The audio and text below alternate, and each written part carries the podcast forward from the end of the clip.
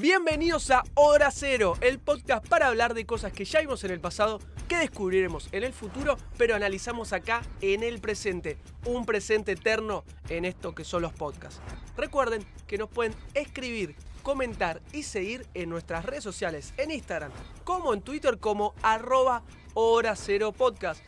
Para empezar este nuevo episodio, episodio número 5 de la segunda temporada de Hora Cero, eh, eh, llegamos a, un, a una película diferente que está situada, creada, planificada, desarrollada en Europa, donde está nuestro querido Hermes Massali, pero me parece mejor que ya empiezo a hablar de esta película que se llama Déjame entrar en, nuestro idioma en español, en México, como se dice, criatura de noche también, y en el idioma original no lo puedo decir porque no tengo forma de poder pronunciarlo bien, pero mejor le voy a dar pie a mis queridos compañeros que seguramente lo van a saber decir como corresponde, como tal vez pueda tener esa palabra mágica y diferente, mi querido hermano Nahuel Esquenone. Hola Lita, qué lindo volver a estar acá en Hora Cero. Qué lindo hablar de una buena película, también hace mucho que no estamos hablando de una película buena que nos haya gustado. Mentira, porque han estado películas buenas, pero no nos gustaron tanto. Esa es la realidad. Y mira, no, no sé si me voy a atrever a pronunciar el nombre de esta película en el idioma original, ya que no tengo la más pálida idea, pero bueno. Vamos a ver si el señor acá, Hermes Masali, lo puede decir. Yo le o, tengo por lo fe. menos- o- o lo puede decir en inglés. Mejor que nuestro inglés va a ser. Yo le tengo fe. ¿Cómo andan amigos? ¿Todo bien? ¿Qué tal hora cero? Bueno, qué bueno estar en un nuevo episodio.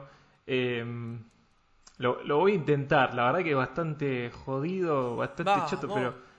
La Rat come in. es ra- rarísimo. no, muy, difícil, es muy difícil. Eh, no, no, no. Yo, yo por mí paso. Me, me quedo con criatura de la noche. Me gusta más esa traducción. Perfecto, sí, nos sienta mejor. Criatura de la Noche, esta película de 2008 con 110 minutos de duración, como decíamos antes, de Suecia. La dirección es de Thomas Ankerson, que no me salgo tampoco decirlo de la mejor forma, como también parte de los demás que componen esta gran película en el cuanto guion, novela, claramente es anglosajona, que repito, no son los mejores, no soy la mejor persona para poder decir claramente cuáles son estos apellidos y nombres eh, anglosajones como eh, decía anteriormente, pero ya le voy a contar bien de qué se trata esta película que decíamos en nuestro español nativo. Déjame entrar, tiene que ver con esto. Oscar, un niño tímido de 12 años que es acosado en el colegio por sus compañeros, se hace amigo de Ellie, una misteriosa vecina de su edad, cuya llegada al barrio coincide con una serie de eventos inexplicables, entre ellos muchas muertes. A pesar de que Oscar sospecha de que Ellie es un... No sé si lo digo o no lo digo. Eh, Es un no. ser extraño, intenta que su amistad esté por encima de su miedo. Bueno, ok, ya de por sí es una película diferente a todas las que vimos anteriormente un poquito. Y tiene una mezcla de géneros, de estilos, que estaría bueno si les parece bien, que le empecemos a hablar con esta gran película que nos tocó para analizar en Hora Cero, ¿sí? Sí, a mí me gustó mucho. Eh, vamos a primero tratar de decir nuestras sensaciones sin spoiler. Sí, después en un ratito vamos a spoilear, obviamente. Ok. Para mí es una película de terror. O sea, sería el- Bueno. el, género principal. No, no en otras que a veces puede influenciar. Tiene momentos románticos, dramáticos, pero yo creo que el espíritu es más de terror. No es un de terror de jumpscare. Eh, pero bueno, tampoco es puramente de terror, porque no, no, no es que uno vive con miedo, sí con tensión. Sí. Un thriller místico, se podría decir también. No sé, es raro. porque- ¿Sabes? ¿Sabes, Naui? Perdón, pero estaba pensando justamente en esta época moderna en, en la que vivimos, en el cual encasillar cosas, etiquetas, en géneros, estilos. No sé si que si, si valga hoy en día tener que, que cerrar una película en algún momento, esta clase de películas, no estás viendo Avengers que vas a decir, no, es una película romántica, no. Es una película diferente con la cual yo creo que tiene su propia forma de contar y decir las cosas que también se halla mejor tal vez en partes muy claras con el terror, como también ocurre en el romance, con lo cual esta película tiene su forma práctica y concisa de, plantear todo lo que ocurre. No sé cómo lo vio Massa también. Sí, es una película del 2008 que es verdad, coincido con vos, Alan, no, no necesariamente hay que darle como etiquetas a todo, que es muy común, ¿no? Ahora es como que hay que encasillarlo y, categorizar, pero, pero sí, la verdad que ya a este punto está todo tan creado que ahora lo, nuevo es mezclar cosas, básicamente, para sacar algo nuevo. Entonces es una película que, que como dice Nahuel también, se guía un poco por el terror, como que el, el conflicto principal empieza a través de eh, con ciertos asesinatos y ahí es cuando arranca la trama, básicamente. Pero sí que tiene, es un dramón, eh, tiene romance, pero para mí es más de romance, te podría decir que es muy sutil, digamos, es como muy subjetivo también, porque encima la película está desde la mirada de un chico de, de 12 años, de 11 años. Entonces, eh, ese romance no, no, es como, no sé, mi primer beso de Macaulay Culkin, ¿entendés? Como que es, algo totalmente diferente ese romance. Es, así que yo creo que sí, coincido más con Abuelo, es un drama terror, eh, misterio, por así decirlo, y tiene estos toques de fantasía. A mí, la verdad, la película me encantó. Me, pareció me pareció muy buena y no, no me lo esperaba. No sé cómo, qué, otras sensaciones tuvieron ustedes para seguir sumando. Mira, yo quería enfocarme primero esto de terror, drama, para relacionando con los episodios que venimos hablando, para ver la expectativa que uno tiene, ¿no? Si ustedes van a entrar a esta película por primera vez, para, para que no nos pase lo que nos pasó a nosotros con las otras Claro, películas a veces. Que vas esperando algo y es otra cosa. Eh, pero una vez que. Esta creo que a diferencia con las otras, la empezás Sí. a ver desde el minuto uno y es el tono de la película, es lo que es lo que ves. Lo que te atrapa. que vas a ver, te sorprende por ahí. Yo la película me gustó mucho, es una película para, para apreciar también, hay cosas yo sé que se me escapan porque me doy cuenta, pero que está muy buena. Eh, quería contar un pequeño detalle. Primero, cuando- la estaba viendo, la Sí. encontré primero en doblada al inglés y subtitulada en español Difícil. es horrible. Las pocas veces que me crucé con estos tipos de películas, Sí. más que nada eran anime, japonés o cosas así, digo, qué duro, qué extraño. Porque es- se siente como sobreactuado. O sea, no estoy diciendo que le pegue la voz en inglés con el movimiento de los labios, que no le pega. Pero es horrible. Tuve que hacerme. buscarla en su idioma original, porque es. Es muy chocante, ¿no? Es muy chocante. No que imaginar a Hermes cómo hace para vivir con películas No, no, no, a, no lo puedo a- a decir. español. es muy difícil. Yo después me acuerdo de estas cosas, digo, ¿cómo hace? Claro. Oye, ¿Cómo po- ¿sabes que ya me voy un poco del tema del podcast, pero por ejemplo, el otro día estaba por usar eh, Disney Plus y antes tenías, por más que es en España, tenías todos los subtítulos de, no sé, las películas de Pixar en, en Latinoamérica, o sea, con audio latinoamericano o algo así. Ahora sacaron todo, quedó solamente el español. Y ¿Pero no sé, qué? no sé por qué hacen esas cosas. Eh, es como lo- los X-Men en español, básicamente. No, no tiene sentido. No. Esas cosas te, te- ¿Lo ves? No. sí, sí, sí, te, te- te saca el Pero, alma. ¿Qué te cuesta, no? Son dos pesos te Claro. sale el, Nah, subtítulo. ayer justo, ayer puse Disney Plus, estaba Alan, o Disney Plus, como Sí, no, bien, está bien. perdón. estaba viendo una serie y quería dejar la, la- la serie de fondo, ¿viste? Y la tuve que poner en español porque no está en inglés con los subtítulos tampoco. O sea, está o en doblada y nada Es más. rarísimo Digo, eso. O sea, hay pibes en la red que se encargan de subtitular cosas en japonés. ¿Entendés? Son, son grupos de foros que lo hacen gratis porque nadie más lo hace. ¿Me estás diciendo que Disney no puede poner un mono que te ponga los subtítulos? No, para mí no le quieren pagar el Bueno, derecho a la persona que hizo los subtítulos. Viste que cuando termina la película dice subtitulado Nah. por. No, no le quieren garpar los derechos a eso. Así de ratas son, pero bueno.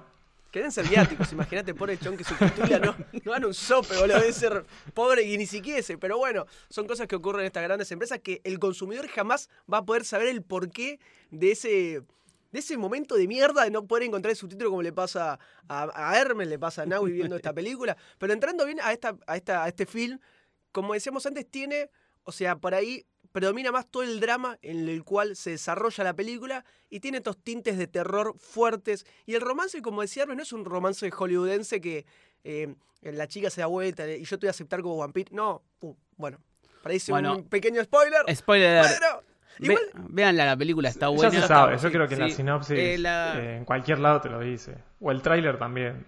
es bastante Sí. elocuente. Sí, sí, te, te lo dice, qué sé yo. Eh, yo creo que lo que pasó en esta película, no sé a ustedes, ya, ya entrando en terreno de spoiler, no, no tanto. vos la empezás a ver. Y después de los Sí. primeros, no sé, 10, 15 minutos, cuando ya te han presentado los personajes principales, vos decís, bueno, esto tiene que terminar así. Vos, vos ya sabes cómo, cómo va a terminar la película. Llega al final, termina como uno cree que va a terminar. Y está bien, no, no, no es que decís, "Ah, bueno, esto era obvio. No, porque todo. Son estas películas donde todo lo que pasa en el medio es lo importante. Tal cual. No como termina, porque vos sabés que va a terminar más o menos como te lo esperás, si querés ponerlo de una forma. Eh, y está muy bien.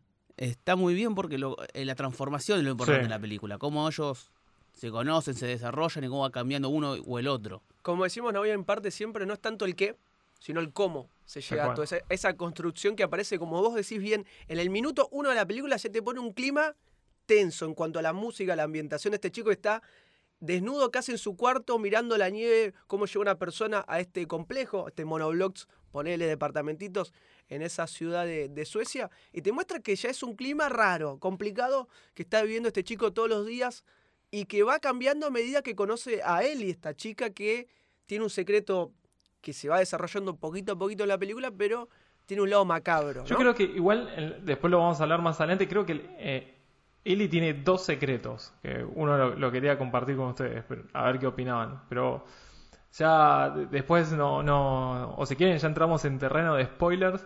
Eh, la verdad que yo recomiendo est- est- esta película, Bien. así que ya si no la vieron pueden ir. eh. Adelante, adelante, Massa. Para, antes aclaremos, Sí, para el, el pobre googleador que a lo mejor Ah, se sí. confunde, sí. Eh, Déjame entrar del 2008 tuvo una remake norteamericana que es doblada, creo que tiene el mono Déjame entrar también, Ok. que es del 2010. Sí, búsquela por el año, no se confundan.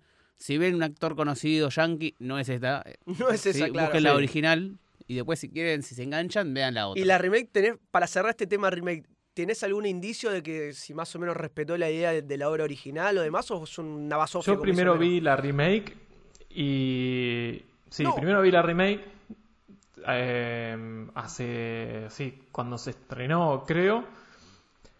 Qué sé yo, no es que estaba mal. Es, es yankee. La película es totalmente eh, una americanada. Claro. Es, eh, es yankee. Todo lo que te puedes imaginar de esa película, los jumpscares, la sangre y todo eso, está ahí. De hecho, está dirigida por Matt Reeves, que, que hizo El planeta de los simios, está haciendo ahora Batman, o sea, eh, es la película de él. Y... Pero no entiendo, para, para hacer una remake, To- to- Todo Sí. lo que vimos acá que está bien que no ocurra, que no ocurra, ocurrió en esa película. Tipo Sí, el romántico sí, esa- las sonrisitas, la- las camaritas, las caras, ¿viste? Y, y la verdad que Claro, sí, sí. yo sí, sabía sí. que estaba eh, basada en esta película, pero no sé por qué nunca la vi, como que la dejé, la, la pateé, nunca encontré un lugar para verla. eh, y la encontré en una plataforma y listo, le di para adelante, ¿no? sin duda. Y está buenísimo, la verdad que mucho mejor, nada que ver con, con, con la película americana, pero, pero nada que ver. Pero, y déjame cerrar una cosa más. Lo, lo, lo único que no entiendo es que esta película se hizo en 2008 y en el 2010 ya le hicieron la remake, la versión yankee. O sea, por lo menos dale cinco años, dale un poco más de margen, ¿no? Como para no, consumir, no sé. en lo absoluto. Mal. No, el problema es que los yankees no leen subtítulos. Bueno, a la vez. Eso es lo que Y, pasa. y es otro, no- eh, no exacto, pero para mí este es otro ejemplo de, de- de salir un poco, ¿no? De, de que hay otro cine ahí dando vueltas que, que, que puedes encontrar y pues yo no, no tenía puta idea del cine de Suecia, por ejemplo. no, no es algo que... No, bueno, para, para eso están. Pero bueno, nada, son esas cosas que encontrás. Bueno, yo lo que pensaba, yo no vi la, la remake, pero imaginaba esto, la película tiene... Es tan de Estocolmo, digamos, tan personajes con cierta frialdad de la, de la cultura. eh, porque yo me imagino, lo- los bullies que aparecen acá son jodidos los Sí. bonitos. Son picantes, ¿no? Sí, si fueran pibes, yo decía, si fueran yankees, el, el, el nene bulliado tendría que ser un gordito con anteojos o uno bien, y el malo tendría que ser un gordo malo grandote. Y acá no, acá son, son crueles. No, no, no es que. No, está bueno porque no ves el bullying tan literalmente. Sí, le pegan un poco, qué sé yo, pero al principio es el miedo, lo sentimos a través de, de Oscar, del personaje principal. Cómo lo miran, cómo lo. lo, lo asustan con pequeños gestos, que después sí vemos eh, violencia física, que lo molestan, le pegan, pero al principio sentimos el miedo propio de él eh, y cómo, cómo está desolado, Sí. ¿no? En- en- tanto en la casa, en el barrio, en el colegio, cómo ahí, cómo se aleja de él y cómo también conocemos su personalidad, cómo esto lo afecta y cómo lo vuelve cercano a la muerte, ¿no? Está bueno cómo se, rela- se desarrolla esta relación. Bueno, ya blanqueemos, ¿no? Como spoiler. Sí, sí, vamos. Ellie es un vampiro. No, en serio, no. ¿Qué película vi? Pero para, para, para, para, para, me quiero tener un segundo porque yo hasta el final de la película dije, pero es un demonio. No, no, o sea, no, no quise caer en ese sentido de... Porque uno, para, te voy a decir por qué. Porque uno tiene incorporado, por lo que es Hollywood y demás vampiros, toda esa construcción que tal vez no tiene por qué ser tan así. Y al ver una versión de otro tipo, de, de otro lugar del mundo, eh, te encontrás con otro tipo de, de- de forma de ver a un vampiro, ¿no? Por eso no, no me caí de lleno al principio y me di por aludido tal vez a otro tipo de, de forma de contra un vampiro. Sí. Digamos, te puedo bancar el pensamiento, Ajá. Pero si enganchás algún cuento más clásico de vampiros, cosas así, Sí. digo, por si no que es en lo que es el vampiro. Eh, primero, vamos a ser bueno, Lita. Le No. muerde el cuello a un tipo y le saca Bueno, pero, sangre. pero, o sea, Bueno, claro, es un hombre lobo, boludo. Después, eh, chicos. hay- hay una escena donde otro personaje que se está volviendo vampiro lo atacan los gatos. Sí, eso es típico. ¿sí? Sí. Y como que en las en las costumbres clásicas como que decían que los gatos como que rechazaban a Sí. los vampiros. Es más, hay un episodio de Love, Dead and Robots de Netflix, Sí. el otro día estábamos hablando, donde pasa esto, que hay vampiros y, y, y lo que los detiene son un gatito que estaba ahí dando vueltas como que... No, protector. pero ya el título Y- es y del vampirismo, eh, o sea, del vampiro clásico. O sea, También, también estaba... A eso iba. Es, es- eso que tiene que pedir permiso para entrar. Perdón, por eso, eduquen a un ignorante, justamente. ¿Qué quiere decir eso? Yo, porque un demonio, si gusta- supuestamente tenés que invitar a que pase o X, ¿no? Bueno, los vampiros Sí, también. es lo mismo. Ah, bueno, Lo que pasa, no es muy o difícil. sea, por- ponerlo en contexto, el, el vampirismo por sí es como que nace en la literatura y que se apropia de cosas de- del, del cristianismo, de- de- del diablo, de Satán, de la lujuria, eh, de todo eso. Sa- sale de ahí el vampirismo, como que eres un lugar, es el diablo básicamente, eh, Drácula. Bueno, entonces está No, no, es que está- claro, para algunos es como un demonio, entonces tiene como esas cosas así de, de, de invitar, de invitación, de que es un- vos- si vos pensás, eh, no sé, en el diablo como una persona así elegante, o sea, tipo Lucifer la serie, ¿viste? Bueno, eh, y en un vampiro también, como era Bela Lugosi, que, que era un- como un caballero, ¿viste? Así, peinado todo con gomina. Entonces tiene como esa cosa de, de, de caballero, por así decirlo. Pero lo que me gusta de esta película es que patea todo ese estereotipo del vampirismo y, y quizás. Como hizo la, la productora de Elijah Wood con, con su película de niños zombies, llevaron a los zombies a los niños, acá llevaron el vampiro a los niños, básicamente. Es como... Es, así la estrategia y, creo que funcionó muy bien porque es desde la perspectiva de unos niños que, que sale de lo común de- del vampirismo tradicional, de, de la película de Coppola, por ejemplo. Aparte, más, déjame de- detener un segundo en ese detalle, porque en muchas películas me estaba pensando de Hollywood, por ejemplo, que te muestran a un niño como el protagonista de un evento paranormal que ocurre, que no sabe qué le está pasando, que tiene un demonio o algo por el estilo, nunca es consciente de que eso Claro. es así. O sea, nunca realmente toma decisiones propias siempre de, no, bueno, yo soy un demonio, voy a actuar de esta forma. La chica en todo momento sabe que es un vampiro. Actúa acorde a eso, no es que eh, la, la domina algo en su interior que no, no puede responder por sus acciones. O sea, esa vuelta de tuerca a mí también me llamó la atención hablándolo ahora con ustedes, ¿no? Sí, a mí lo que me gustó mucho que tiene la película, justo me di cuenta ahí escuchándolos, es por ejemplo que todo esto que hablamos recién son todas cosas como clásicas de li- literatura del vampiro, no esto de que bueno, le tiene que pedir permiso para entrar, que los gatos le rechazan, el eh, fuego por el son sol. detallitos clásicos que muchos, el fuego por el sol, eso casi todo lo respetan, ponele, pero hay cosas que, qué sé yo, crepúsculo, que el vampiro brilla el sol. Con protector solar. Pero Claro. digo, es, es, es una enf- eh, toma cosas muy clásicas y es muy diferente a una película tradicional Claro. de vampiros. Como que va por otro lado. Agarra todo lo, lo- lo- lo clásico clásico y lo resignifica. No sé si lo resignifica, pero le da una vuelta De de otro Sí. Y tiene un punto, claro. Y, ti- y tiene un punto mezclado también va muy a lo fantasioso, al terror, y, y también un punto va al lado muy realista, digamos. Todo lo que le pasa a Oscar está muy bajado a la realidad, y ahí es como que es donde se enriquece la historia, porque lo bueno es decir, vamos con full spoiler, porque digamos, yo lo Sí, quiero mencionar dale, ahora para dale, hablarlo. Dale, dale, dale, dale, dale, Oscar dale. termina yéndose, se una escapada, digamos, se escapa Sí. con, Con, con Eli. Con Ellie, es como que se vuelven uno protector del otro todo Sí. el tiempo. Y lo que se- la película te muestra cómo llega a eso, porque él, Oscar es totalmente consciente de lo que es Ellie, y de lo que puede hacer y de lo que hace. O sea, Tal cual. es testigo de, de- de asesinatos cruentos. Pero no es que Oscar es porque sí, porque nada, le gusta y listo. No, hay toda una construcción del personaje de Oscar, esto de los padres divorciados, eh, el padre que... yo entendí que es homosexual. no, no, sé sí, si ustedes yo entendí entendieron eso. eso. Sí. Como que se siente desolado por la familia, en el colegio, y, y el chico fantasea con la violencia, tiene un cuchillo y fantasea que va a matar a los bully él. Además que tiene en la casa un recorte cada vez de, de- de diarios de, Sí, de asesinos, de Como que le llamaba la atención ese O sea, tipo de esa construcción. De, de los asesinatos, Sí. como que estaba metido eh, diciendo que, ah, eso se prendió fuego, fue el incendio de tal cosa, como que le, le- le atrae mucho la violencia. Y, y a mí lo que me gusta de la construcción de estos dos personajes, primero decir que es la película de vampiros más humana, por así decirlo, porque explora un montón de las emociones. Sí. Es como que se meten las emociones de, de Ellie y, y lo que trabaja Ellie, sin decirlo, se labura todo, porque te, te transmite un montón de cosas. Y el personaje de Oscar también. Eh, pero son dos personajes totalmente marginados de, de la sociedad a, lo que, a los que conviven. En el mundo de Ellie ella vive... en digamos, en la clandestinidad, como que se esconde, está marginada, solamente sale de noche.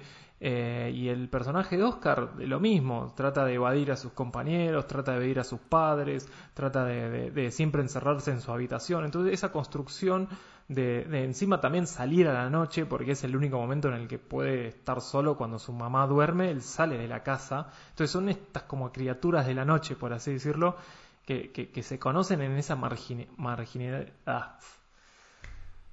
Ahí marginalidad. Sí, no pasa, no pasa nada. Pero ¿sabés? Bienvenido Hermes, Ah, ahora ya, cero. ya, Ya, ya, no, sí. tenía que fallar en una Hermes, no puede ser que estamos... Es- Es Espacio publicitario. correcto, Hermes, Pero justo estaba pensando lo que. Bien. en lo que decía más ahora, pensándolo así, son como un yin y un yang, ¿no? Que justamente Ellie puede salir, estar ahí en la noche, aunque esté sola, aunque no pueda hablar con nadie, aunque esté apartada del mundo, como también le pasa al protagonista que es Oscar, que más allá de que él pueda estar, vaya a clases, esté caminando por la calle en el día del sol, pero no tiene ningún tipo de relación con algún amigo, no tiene ningún afecto, no tiene con quién pasar ese tiempo. O sea, son las mismas personas viviendo eh, en diferentes partes del día. Por eso entiendo que se unen en esta noche con el cual empiezan a interactuar y entenderse indirectamente lo que le pasa a ellos interiormente. ¿no? se siente, se siente todo eso en la película. Está, por bien no explota en lo que es, eh, salvo por escenas muy puntuales, está muy bien armada la puesta en Sí. escena. Sí. Eh, hay unos detalles que, bueno, yo por ahí no conozco. eh, por ejemplo, el bosque de noche, cómo carajo está iluminado, cómo se ve la gente. No, no veía dónde salía la luz, pero me imagino que los árboles tienen luces, porque parecía que va gente. Pero se sentían todos los ambientes, las tensiones, los momentos felices, incluso cuando. El primer momento donde Oscar se la ve feliz, que está con Sí. el padre, lo sentí. O sea, cuando. es- Imagínate que me hace destacar cuando sonríe. El pibe la pasa tal man todo el tiempo, sonríe creo que dos veces. Y uno es cuando, está- cuando vemos al padre por primera vez, que es porque se aleja de, de donde están los bullying, se aleja de todo, y está con el padre solo ahí, que después eso también se le arruina, está todo bien armado. ¿Sabes que me di cuenta? Porque yo te la estaba viendo la película y cuando pasa este momento con el padre, cambia la música, la ambientación, la paleta de colores y digo, pará, estoy viendo la misma película que hace cinco minutos a- atrás. Claramente te das cuenta la dirección como está puesta para mostrarte todos estos cambios de humor de, de, de Oscar, que claramente a medida que avanza la película se van complicando más aún, como decían, ¿no? en un principio está con el padre en el trineo, la motito de nieve, no sé, algo por el estilo, una casa alejada de todo el mundo, pasándola bien cuando después empieza a empeorar todo, mientras avanza su relación con él, con Eri también. Yo creo que la, la relación que encima tiene con, con Ellie, hay como una especie de, de dominación ahí, porque Bueno, pará, te puedo hacer un, Sí, un break porque totalmente. yo quiero decirlo ahora porque por ahí lo vas a mencionar o no. Ok. Y dejarle que lo diga masa. No, No, es no, que por eso yo te tengo acá una duda para, para con la película. A ver, para ustedes, ellos, no digo que se amen, por ahí Oscar sí, pero digo, ¿es una relación afectuosa o Eli lo manipuló? Eso es lo que iba a decir. Para mí- Claro, para mí lo manipula. Claro, por eso. Porque. Para mí lo manipula también. Exactamente. Pará, pará, pará. A ver, ¿por qué? Mira, es como que ella lo que hace al fin se acerca a alguien débil y que necesita protección. No, no se acerca a cualquiera. Necesita a alguien que, que, vele por ella, básicamente. Eh, en el medio, bueno, hay como una especie de, de- de acercamiento y todo lo demás, pero inicialmente ella necesita a alguien débil para cuidarlo porque sabe que necesita fidelidad, ella. Ella necesita fidelidad. Entonces, como esa especie de dominación de... de- porque al fin y al cabo, siempre lo- ella lo, lo salva a Oscar. Pase lo que pasa, va a estar ahí. Y Oscar sabe que eso va a pasar. Oscar sabe que, de qué es capaz Ellie, de cómo la puede proteger, cómo la puede cuidar, y que él solo no se puede defender. Entonces, se deja aprovechar de, de ese acercamiento de, de Ellie y de esa especie de dominación. Para mí, yo lo vi de esa forma.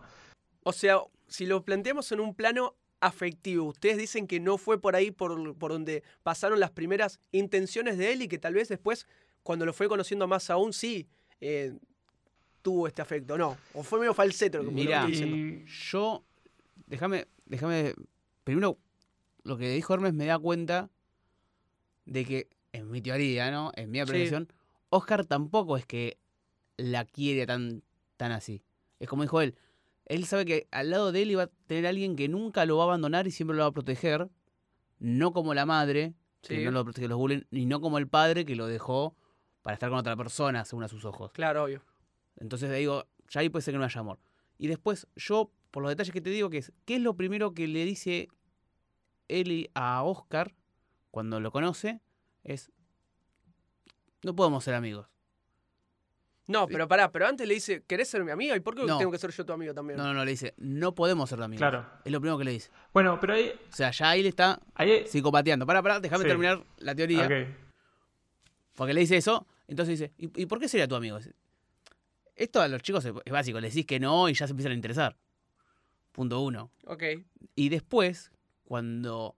¿Por qué ella se acerca a Oscar? Porque ella después nos confiesa, le confiesa a Oscar que lo primero que escuchó decirle a Oscar es chillá, chillá como cerdo. ¿Viste? A- Ajá. Mientras hacía el gesto de muerte. Entonces ya se veía en Oscar alguien que fantaseaba con la muerte, entonces que se le puede acercar a él.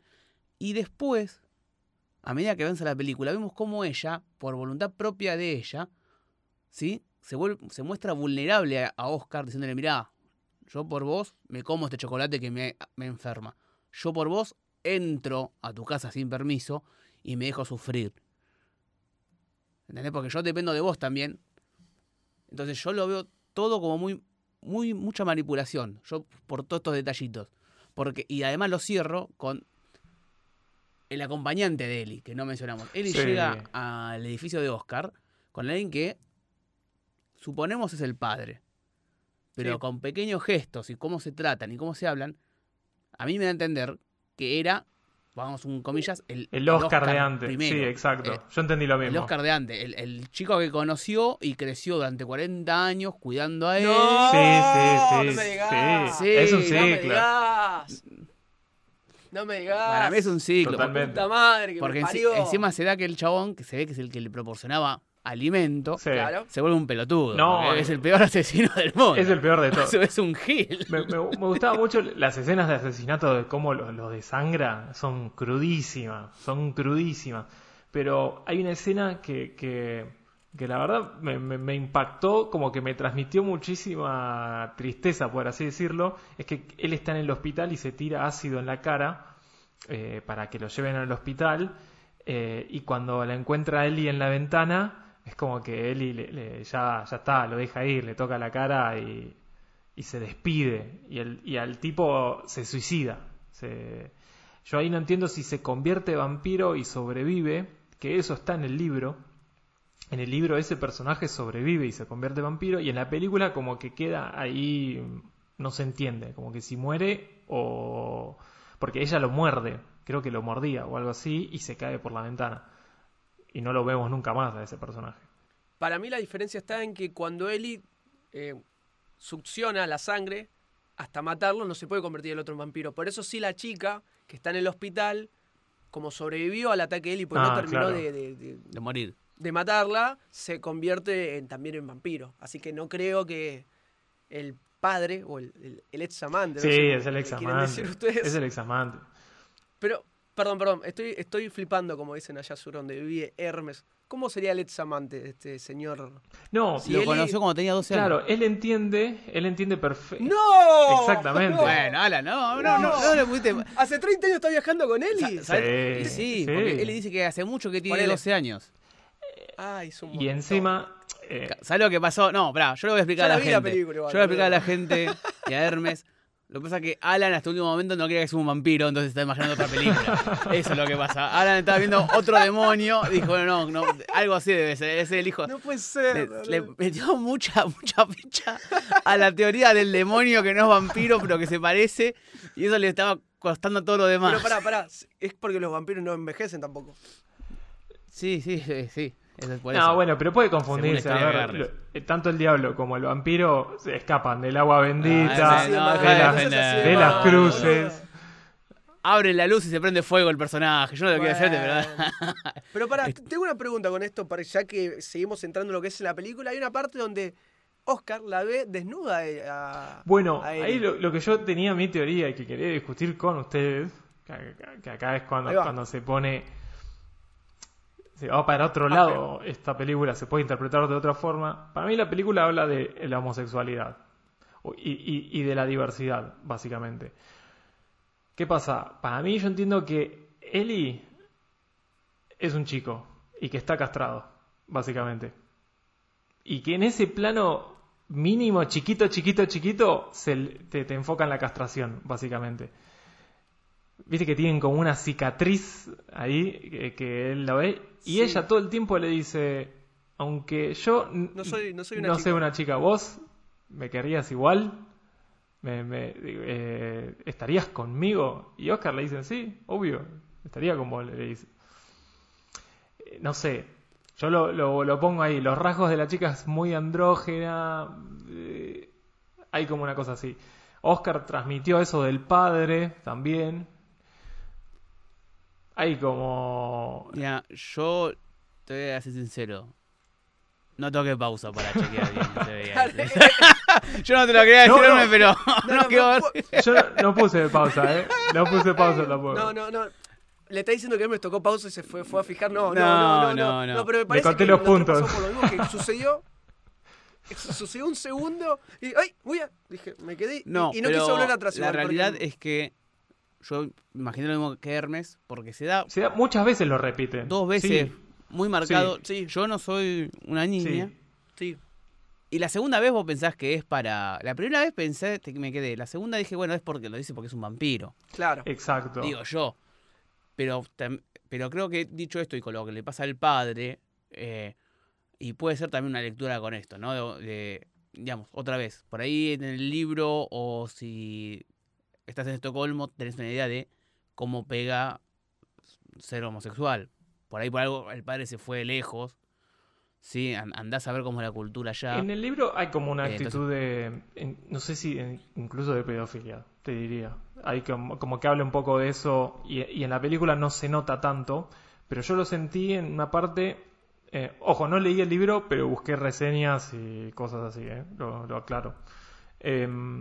Hay una escena en la que Oscar está con el padre y que viene como si fuera, no sé, su- podríamos interpretar que es su pareja que encima no ingresa a la habitación, se queda parado en la puerta hasta que el padre no, no, no le dice que entre. Y él entra y come con ellos. Y lo empieza a mirar a Oscar de una forma como muy rara, muy rarita. Como que le hace y él se pone muy nervioso encima, como si fuera un vampiro, como si fuera un monstruo, básicamente. Me, me gusta esa que al final lo que le teme Oscar no es a un monstruo, no es a un vampiro, le teme a un humano, le teme a una persona. Eh, ¿Entendés? Es- es- esa lectura me, me parece fantástica. Se siente. Sí, en la película se siente ese momento. Yo en un- Tensión completamente, sí. Porque encima a mí me quedó, porque también digo, bueno, por el- yo a mí que se me pasan cosas, ¿viste? Uno que no estudió cine se le pasan, pero bueno, aprecio lo que puede ver. En ese momento yo dije, ¿qué, lo, lo va a violar? Dije, no, ¿qué, qué va a pasar? Porque estaba en segundo tenso. Lo puedes tomar como que pasó. Porque encima después, al siguiente corte, es como que Oscar se va haciendo dedo, entendí yo. No sé si ustedes Sí, algo eso. así fue. Como, Como que se escapó. Le quedó haciendo raro, o sea, se, se escapó del padre. ¿Viste? No, porque se escapó porque pasó algo turbio. Aparte, una escena muy extraña, pues están jugando como al, al chinchón con el pibe y de repente cae el otro flaco, una botella de, no sé, de vodka, a empezar a escabiar con el nene al lado. Sí. Claro. Como que tenemos, che, tenemos un invitado, se cortó todo. Y decís, che, ¿qué onda? Y cada vez se pone más turbio esto. Perdón, Sí, ¿no? digamos, yo creo que creo que la película te da su- suficientes sutilezas como para, digamos, a lo mejor en el libro está súper explícito o no, no lo sé, pero uno por ahí lo puede tomar como, bueno, si la película no lo deja en claro es porque está mal, yo creo que por como está contada la película funciona en los tres niveles. Uno puede ser en el, en el que pasó algo turbio y eso lo marcó a Oscar y lo, lo llevó por donde va. O que solo el padre está con una relación con otro hombre y lo dejó de lado sentimentalmente, sin que pase nada oscuro, real.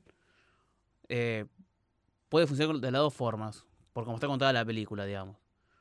Eh, para mí eso no, no sé, puede ser un error o no, yo no, lo sé. pero no, pe- se, entiende a- dónde va, ¿no? Sin ser, sin ser tan explícito si uno se quiere Totalmente. atribuir o no lo que ocurre o no, pero va con este problema que tiene Oscar con respecto tal vez a, a la homosexualidad de su padre y cómo también le repercute a él, como explicaba Nahuel antes, en, de manera interna, procesándolo con violencia, buscando violencia para encontrar una salida a todo lo que le está pasando internamente, ¿no?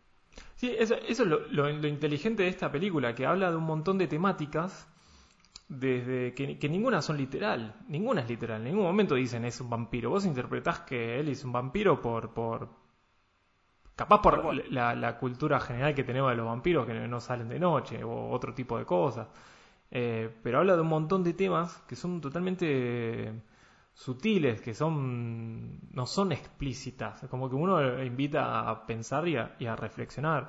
Eh, y todo ese tipo de cosas, hasta un hasta el nivel técnico, pensaron un montón.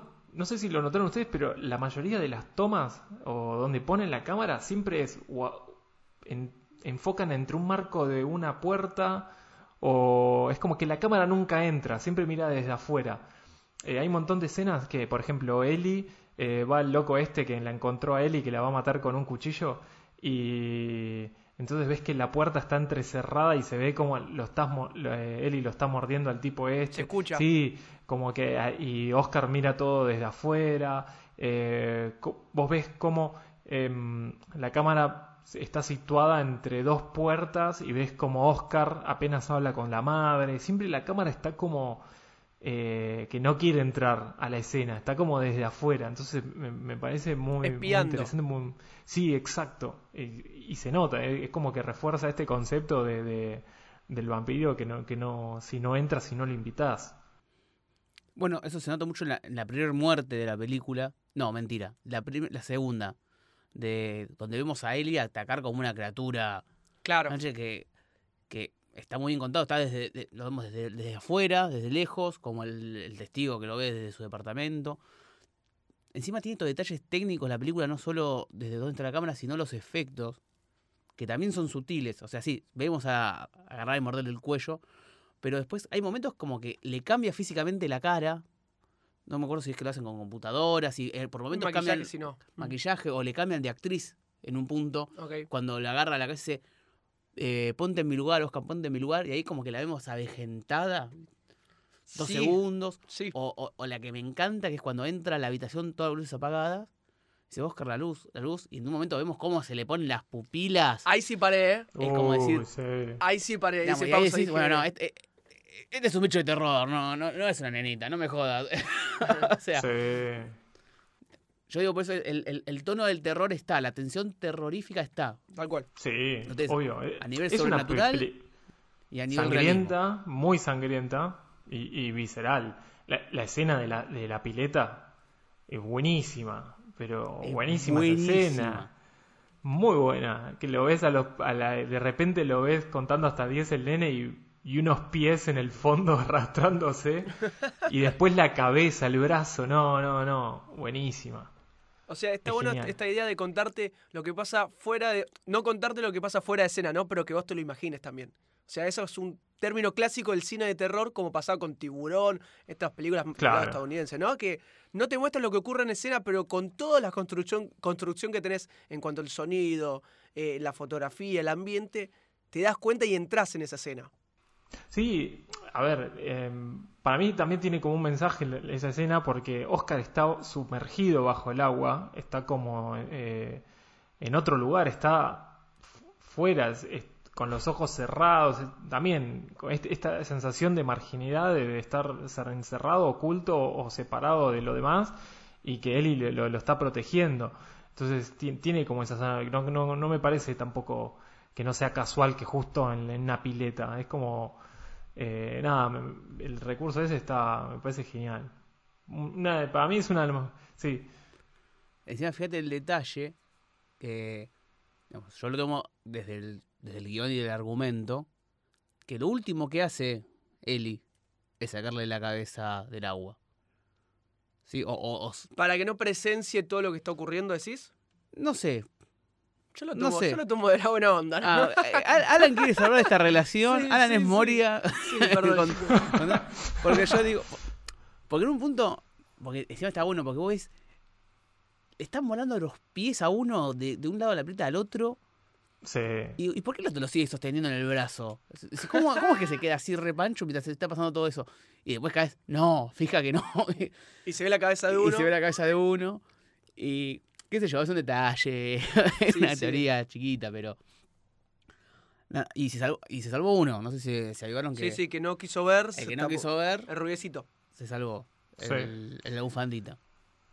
Que le mandamos un besito, seguro estaba escuchando este podcast. Andá a saber cómo se llamaba, ¿no? Este Sí, nombre. Me, me encanta que el principal se llame Oscar. Es como que nos ayuda un Bien montón. simple, sí. Y Sí. Eri y Oscar. Sí, claro. Y Eli, Oscar. Eli y Oscar, simple. ¿Puedo Sencillo. tirar la última f- flasheada que en este en esta construcción demoníaca, o demoníaca no sé, bueno, algo así, que Nahuel no me la va a bancar, que te, terminé pensando, pará, pará, Eri le dice al final, cuando está en el baño, estoy en el baño, no entres, no sé qué. Yo dije, bueno, cuando lo va, lo va a ver el mono este, que está tapado, yo dije, bueno, es, el- es, el- es la criatura, no es Eri, que está todo ah, así medio feo, ¿viste? Con lo cual, cuando, cuando le sale, le, le saca la mantita, vamos a descubrir realmente el bicho que es Eli.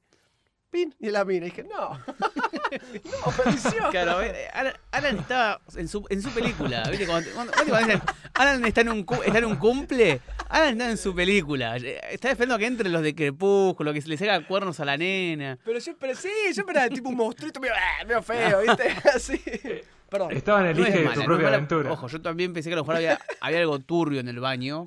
No solo Ah, vos ella. también, ¿viste? No fui No, yo bueno, solo, pero boludo. no, no, no que ibas a ser un bicho monstruo. ¿Y qué iba a hacer turbio? ¿Qué iba a hacer? A ver, contame. Y por ahí tenía una cabeza ahí para succionar o algo así, algún animal. Blade ahogar. 2. No sé, claro, tenía un, una vianda de sangre. Una vianda, ¿no? Sí, qué no. sé Yo, yo pensé que estaba succionando algo así, un fiambre, algo. O, o Ah, igual. mi dormía sobre cadáveres, básicamente. No sé, flashé una cosa, una cosa así. Sí, al carajo. Y, y por último, para estos momentos falopa, la animación de los gatos. Ahí Sí, esa fue la peor. esa fue una cagada. pero le, le dio como su toque, me parece. Le dio como Sí. un toque. Fue muy mala. Fue, me hizo acordar a, a Violencia Rivas cuando le tiran los animales en Peter Capusotto. y me hizo acordar a eso. Yo lo, yo lo viví así y me cagué de risa. Pero bueno, capaz de lo más flojito. Sí, pero se entiende igual, ¿no? Por lo menos es un, es un touch, es un toquecito. Está bien, era para, para cerrar la idea del vampirismo. Me gustaba también esto, cómo, no sé si tiene relación o no, pero cómo es que la gente, la mujer mayor prefiere suicidarte antes de ser vampiro, ¿no? A diferencia de Ellie, que vive siendo vampiro, as- asumió lo que es hace ya cientos de años. Y la otra persona Pero dijo, capaz "No, la yo prefiero-". transformaron. Eso no, no lo sabemos. Ah, ah, Por ahí nació vampira.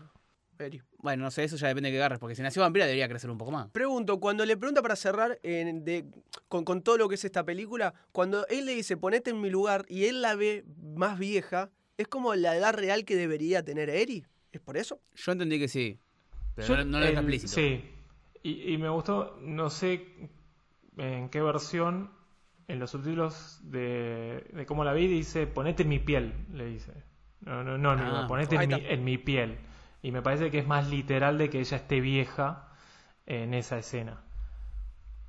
Bueno, la, la verdad que una gran película tuvimos para ver que por ahí yo estuve en un cumpleaños en el 75%. Dos buenas películas pueden ser. Sí, No, las mías no sé si están buenas, pero, pero para esto está hora cero para poder discutir todas estas cosas que tanto nos gustan. Que claramente no somos críticos de cine, estudiosos de las artes y demás, pero es para sacar nuestras propias conclusiones y ver qué vio cada uno para llegar a un punto en común y conocer cada vez más estas películas que tanto nos gustan y nos interesan. Hablamos de Déjame entrar la película de 2008-2009, si mal no recuerdo, multipremiada por todos lados y que desde acá la recomendamos totalmente para que la vayan a ver a su videoclub Blockbuster Parque Reavia favorito porque no se puede conseguir tan fácil excepto por ahí tal vez la remake que no la recomendamos en lo absoluto pero sí que lo, sí lo que tenemos para recomendar son varias películas en relación a esto que eh, pueden ser similares o no tanto en su temática pero como en otra cosa tal vez no sé quién quiere empezar con la primera que ya me encanta que es entrevista con el vampiro ¿no? Entrevista con el vampiro de Neil Jordan. Creo que es una de mis películas favoritas de vampiros. Eh, vampiros clásicos. Y me gusta porque en la película se toca un poco esto que vimos recién en Déjame entrar, donde hay una niña que convierte de vampiro. Y entre los vampiros tenían este detalle de que no convierten niños, porque como al no crecer, eh, se quedan en un, estado en que no pueden madurar. Y se toca eso en la película. Toca muchos temas vam- vampíricos clásicos. Eh, si, no, si no, vayan a ver Crepúsculo, ¿no? Pero bueno, Sí, pero entrevista con el vampiro tiene a Tom Cruise, ¿era, no? tiene a Tom Cruise, Brad Pitt. Brad Brad Pitt, Pitt, Tremendo. Antonio Banderas. Antonio Banderas y Chris Dustin, cuando era niña. Ah, y, y el otro, Christian Slater, que le hace el reportaje. Christian, Christian Slater, por Christian Slater, cómo termina. Hermes, ¿vos querés tirar la tuya? Sí, tengo. Me gusta porque ya tenemos películas que están como asociadas, algunas que más o menos, y, y recomendaciones falop, así que tenemos, tenemos y de todo, todo. todo entra. eso No, es lo hermoso. Eh, es así, para mí es muy directa esta película, se llama Only Lovers Left Alive de Jim Jarmusch. Eh, otro apellido muy difícil de decir, así que no lo voy a repetir. Pero también es película de dos amantes que son vampiros, básicamente. A- a- explora lo que es la inmortalidad, el amor y ser un vampiro. Eh, en una película, la verdad que bastante interesante. Yo la, la- la recomiendo, a mí me gustó. Quizás un poco larguita, pero si te gusta. Esa sí es vampiro- romance. esa es romance, romance, exacto. Eh, tiene, tiene muy buenos actores aparte. Y la otra película es Border de Ali Abbasi. Es un iraní, un director iraní suizo que hizo una película. A mí me gustó mucho esta película. También eh, algún día creo que la tendremos que, que hablar acá en el podcast. Es muy parecida a Déjame entrar, pero sin vampiros. Esa es como una especie de ogros o criaturas que tienen como un gran sentido del olfato y que mm, trabajan en un border, en un eh, en una aduana, ahí está, en una aduana, como esos perros que Ah, huelen. ok. ¿En la trabajan. Tipo frontera. ¿En la aduana? Sí, tipo frontera. Sí, una cosa rarísima, una película muy, muy buena eh, y también de mucha fantasía, de mucho descubrimiento, qué sé yo. Está muy interesante. Bueno, ahora vamos a las recomendaciones que mucho no tienen que ver, pero las recomendamos. Yo les recomiendo del año pasado, el 2020, Drácula, la miniserie de la BBC, ¿sí? de los mismos que les trajeron Sherlock. Nada, revisitan la historia clásica de Drácula, bastante bien de terror, muy buena, muy buena por donde lo miren. ¿sí? Les tiene que gustar mucho Drácula, específicamente la historia de Drácula, no vampiro X, la historia de Drácula. Drácula, el conde de Rumania, que... El- eh, bien, bastante cerca del libro. Se toma, Ok. se toma muchas licencias, pero es bastante clásico, ¿no? No se pone algo moderno como Sherlock en su momento. Tiene un, un enfoque moderno desde el otro, no desde, desde la época, sino desde la construcción del personaje, digamos. Ok. Es una miniserie, nada. ¿Dónde se puede ver, Nahui? Eh, acá en Argentina, al momento de grabar este podcast, Sí. está en Netflix. Ok. Sí, sí. Es ¿Recordás cuántos capítulos son? Cuatro episodios. Cuatro episodios cortitas al pie, una horita, Es media hora, ¿Con cuatro o tres? No, no. Bueno. Son. Es como Sherlock, son como. hora y media. Hora y media, puede variar ahí, como mini películas. Tiene terror, medio horror, sí, no le digo que llega al gore, pero no, no es para amante de crepúsculo. Ok, ok, bueno, el amante de Crepúsculo Y ahora, pasa bien igual. para la- las recomendaciones falopa, Uy, lo uy, dejo, uy, uy, lo dejo acá a Hermes, que nos diga cuál tenemos. Te tiró la, palo, la pelota, Massa, ¿eh? Eh, bueno, me- Fuerte. me hago cargo, me hago cargo. Eh, esta es una película que está basada en un... Más que, más que recomendación falopa son eh, placeres culposos, porque son, son, son- son como medio cagadas las películas, pero eh, están buenas, uno, uno se divierte, se entretiene, así que hay para todos los gustos. Eh, eh, 30 Days of Night, que es una película muy interesante, el argumento me parece muy interesante, resulta que en una localidad del Ártico, eh, que la noche dura como seis meses, cae una horda de vampiros, básicamente, y se morfa No. un pueblo. O sea, buenísima. Y, le- y- perdón, 30 días de noche, no, no seis meses. eh, entonces tienen que sobrevivir todo ese tiempo eh, hasta que salga el sol. Así que es una Jodido noche eterna. Sí, sí, está basada en un cómic, está basada en un cómic que tiene un estilo muy de Walking Dead, eh, que no, no lo vi, pero el arte es muy parecido a Walking Dead. Y después la última es de- del capo, del señor, del maestro del terror, John Carpenter, que hizo su película de vampiros de 1998, que, o sea, si ya te digo la palabra 1998, te, te puedes imaginar todo el- el- lo excéntrico que son los 90, es- es- está en una película de vampiros, más si viene de John Carpenter, y eh, eh, con, con John Wood haciendo de una especie de vaquero mata mata una especie de Va- Van Helsing, no sé qué. No, no, una flayada que, que- que tiene línea directa con el Vaticano. Un delirio, pero está muy, muy, muy divertida, por lo menos. Bueno, pará, ¿puedo sumar una última Vamos, falopa, adelante. falopa? Que esta es bien culposa. Uy, uy, uy, uy. The Lost Boys, de Joel Schumacher. Sí. que se tradujo, creo que no sé si era en España o en Latinoamérica, como No le cuentes a mamá. No, Que soy un vampiro, era. No. Y es uno que son unos, unos chicos que encuentran un, un- Son los vampiros punk, que está el gran Ah, sí. Kit sé. Sutherland como Sí. jefe de los vampiros y convierten a- al hermano de uno, entonces los pibes van, pibitos de 12 años, como en la película, van a pelear contra los vampiros. Nada, una flayada hermosa. Una flayada hermosa. Así que bueno, e- e- esa quería agregar, se me ocurrió recién, así está. Porque. ¿Por qué sí? ¿Por qué no? ¿Por qué sí? ¿Por qué? Porque sí. Me parece Sí. muy bien, Naui. Pero así llegamos al final de este nuevo episodio de Hora Cero hablando de Déjame entrar, la película de Suecia de 2008-2009 que llegó en- a nuestras recomendaciones de Hora Cero Podcast que la verdad que cada vez son más diferentes, más únicas, más del estilo de Hora Cero, ojalá que las pueden disfru- disfrutar tanto como nosotros. Recuerden que la encuentran por ahí, por allá y donde se sientan más cómodos tanto en Bit Torrents, eh, ahora Parque Rivadavia y demás, ¿no? No quiero decir más porque si no nos van a mantener sopra todos. Pero bueno, llegamos al final de este gran episodio. Me gustaría empezar a despedir a este gran equipo por el orden inverso de cómo nos presentamos. Por eso quiero cruzar el charco, cruzar todos los diferentes océanos, países y demás que nos separan, pero nos unen en esto lindo que tiene el cine y la amistad. Con el querido y el único Hermes Masali para dar un cierre a este gran capítulo de Hora Cero y también para que dé sus redes sociales. Bueno, gracias Lita. Este, miren, miren la película, la verdad que le, va a gustar, eh, le, van a disfrutar en el caso. Eh, las recomendaciones también y bueno, compartan en las redes si, si conocen alguna otra película que se nos pasó o, que podemos hablar, comentar, bienvenidos sea. Así que, Nahuel, Bueno, muy contento. Eh, ya van a llegar alguna película más luminosa para Hora Cero. De momento estamos muy contentos por no, no, todo- vamos, va- todo vamos a iluminar con la oscuridad. Yo todo quiero la de. Scooby-Doo. No. también, también es picante igual, ¿no? Pero bueno, nada, Sí. contentísimo, contentísimo con el podcast eh, de hoy. La verdad que la película está buenísima. Véanla, si no la vieron y escucharon todo el podcast, véanla igual, porque lo que le dijimos al principio, eh, toda la construcción de la película es lo que vale la pena, no solo cómo termina.